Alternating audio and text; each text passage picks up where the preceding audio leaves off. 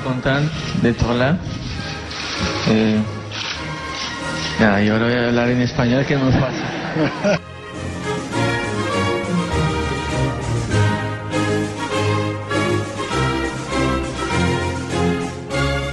Bueno, yo pienso que todos los que estamos aquí queremos ganar títulos y bueno, ojalá que sea rápidamente.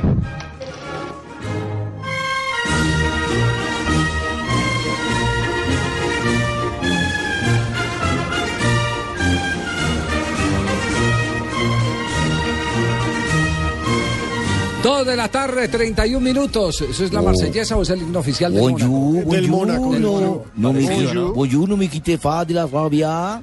Oiga, qué Bonjour, mamá de gallo la que les pegó Falcao García. Todos pensaron, y este aprendió inglés tan rápido. je suis, je suis très content y hasta ahí llego. Merci beaucoup y todas esas cosas. Y hasta ahí se frenó. Je suis très joli.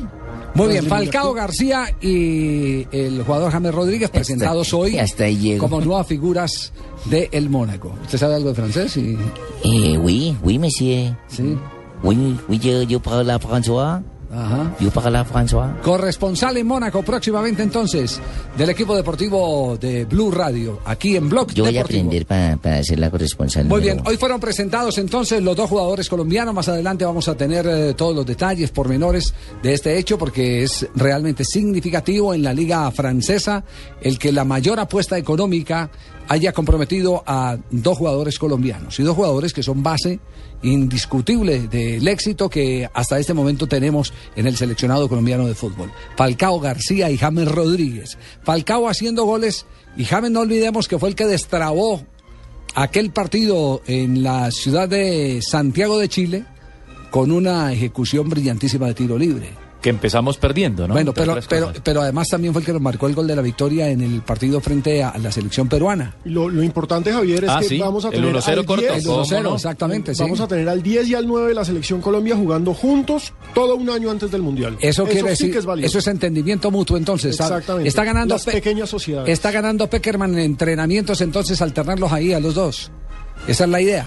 Aunque en una Es liga de menos, más eh, socios. No, de menos pero- nivel que la de España o la de Portugal, ¿no? Pero miren, digamos que pensándolo en términos egoístas colombianos, Sí. de pensándolo por la selección Colombia, Mónaco no va a disputar la Champions. Y claro, es una lástima porque no va a tener ese nivel de competencia, ni va a estar en la Europa League. Pero es que estos dos señores van a llegar al Mundial solamente con treinta y pico de partidos, no con 70 o con 80 como un jugador del y Barcelona. refrescando ese entendimiento que tuvieron en el Porto. Entonces digamos que uno tiene que tratar de rescatar lo bueno y me parece que eso es bueno. Sí, sí, sí, sí, son, descansados. son Para Colombia es bueno. Son teorías válidas, por supuesto que son teorías válidas. Menor, menor desgaste para llegar más enteros a una Copa del Mundo. Es eh, totalmente válida esa teoría. ¿Quiere decir que tienen que rendir más en el mundial ellos? No, eh, no necesariamente, No, no. sino que tienen menos desgaste a la Menos hora de llegar, entonces menos cansancio, Menos entonces hay claro. más posibilidades.